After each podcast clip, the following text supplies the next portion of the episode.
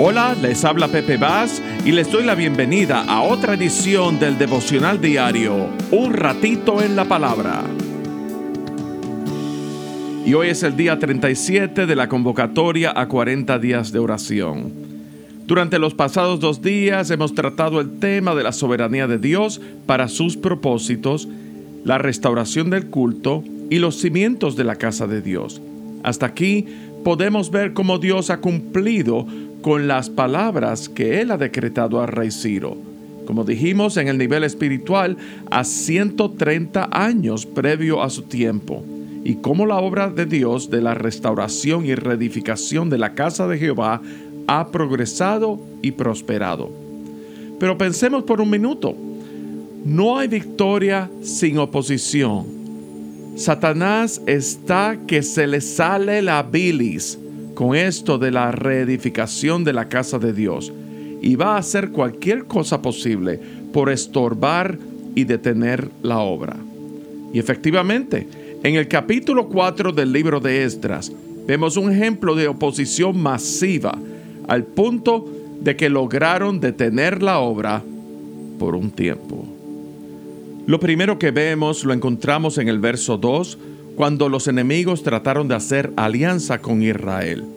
¿Quiénes eran los enemigos? Eran los asirios.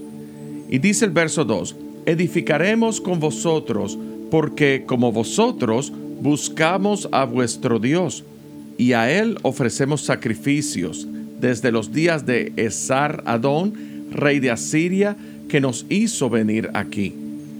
En el verso 3 veremos las respuestas que le dieron los sacerdotes y jefes de Israel. No nos conviene edificar con vosotros casa a nuestro Dios, sino que nosotros solos la edificaremos a Jehová, Dios de Israel, como nos mandó Ciro, el rey persa. Vemos que evidentemente los líderes de Israel tenían bien claro quién les había llamado y a quién Dios había comisionado para esta obra.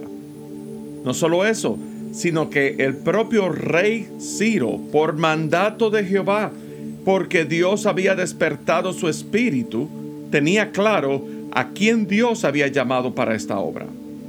¿Existe alguna otra razón para que Ciro llamara solamente a los exiliados de Israel a regresar a Jerusalén? Él pudo haber decretado a los persas a darle una manita a los israelitas, pero no fue así. Esto era un asunto de la intervención divina de Dios en el corazón de Ciro que le movió a dar ese decreto. Vivimos en un mundo de cambios y redefiniciones a temas que en una época fueron la norma establecida y que hoy no solo han buscado una nueva definición, sino que se le ha dado legitimidad en la sociedad y aún en lo legal. La idea de que no existe una norma universal de la moralidad ha llevado al punto de suprimir la razón y la lógica por una ética relativa al individuo. De manera que, según la cultura presente, el concepto del bien y del mal lo determina el individuo y nadie más.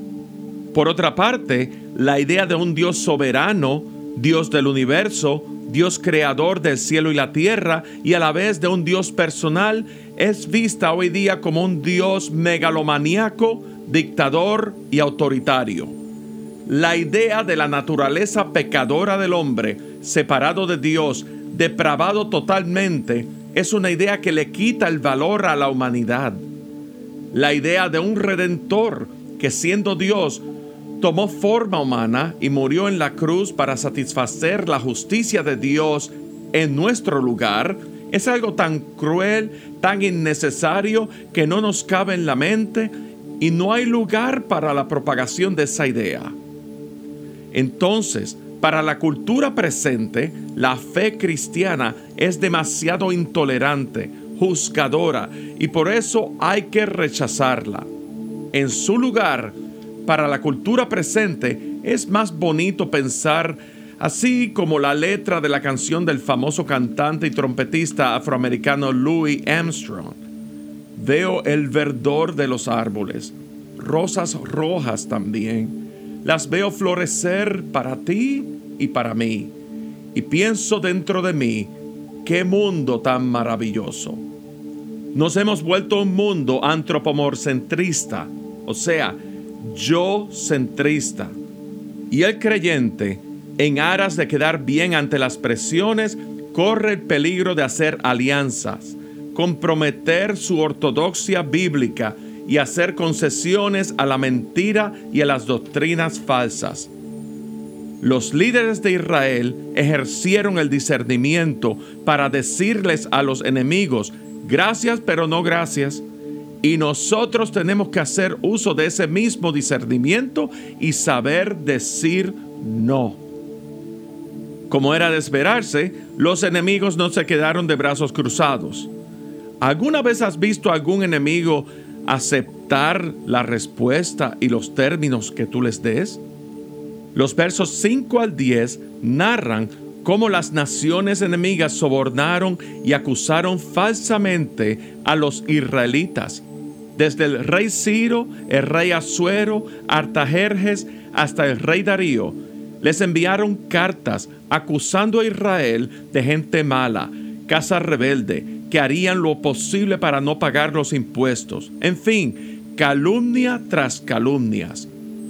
Cuando el rey Artajerjes leyó la carta, tras las acusaciones, le indicaron que si leía el libro de las memorias, encontrarían que efectivamente Israel era casa rebelde.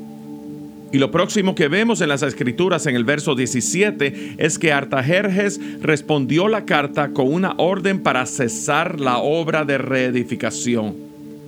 El texto no indica si Artajerjes efectivamente se tomó el tiempo de buscar el archivo de las memorias, pero en el verso 23 dice que los judíos fueron ordenados a la fuerza y con violencia a detener la obra.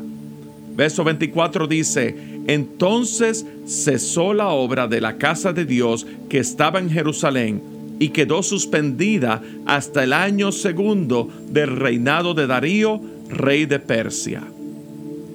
En el Nuevo Testamento el apóstol Pablo expresa propósito aún a pesar de la oposición. Filipenses 1:12 dice, quiero que sepan hermanos que las cosas que me han sucedido han redundado más bien para el progreso del Evangelio, de tal manera que mis prisiones se han hecho patentes en Cristo en todo el pretorio, o sea, en todo el lugar donde estaba preso, y todos los demás. Y a la mayoría de los hermanos, cobrando ánimo, se atreven a hablar la palabra sin temor. Cuando enfrentamos oposición, ese es el momento en el cual la fe que profesamos está siendo probada. Santiago abre su carta afirmando que tengamos gozo cuando nos encontremos en diversas pruebas. Dios usa la prueba para fortalecer la fe. Dios usa la prueba para producir paciencia. Dios usa la prueba para llevarnos a estar humildemente clamando al Señor. Dios usa la prueba para robustecer nuestra confianza en Dios. Dios usa la prueba para agudizar el don de discernimiento. Dios usa la prueba para que hagamos uso de ese don del discernimiento. Dios usa la prueba para traer madurez en el Señor y para que nos conduzcamos maduramente en el Señor. Los israelitas enfrentaron la prueba de la oposición a la obra de reedificación de los cimientos de la casa de Jehová. Primero con la tentación de una alianza con las naciones enemigas, a lo que respondieron con discernimiento y sabiduría de Dios. Segundo, con sobornos e intimidaciones y cartas amenazantes a los reyes de Persia. El resultado, la obra cesó por un tiempo. Pero la certeza y la fe del pueblo no decayó.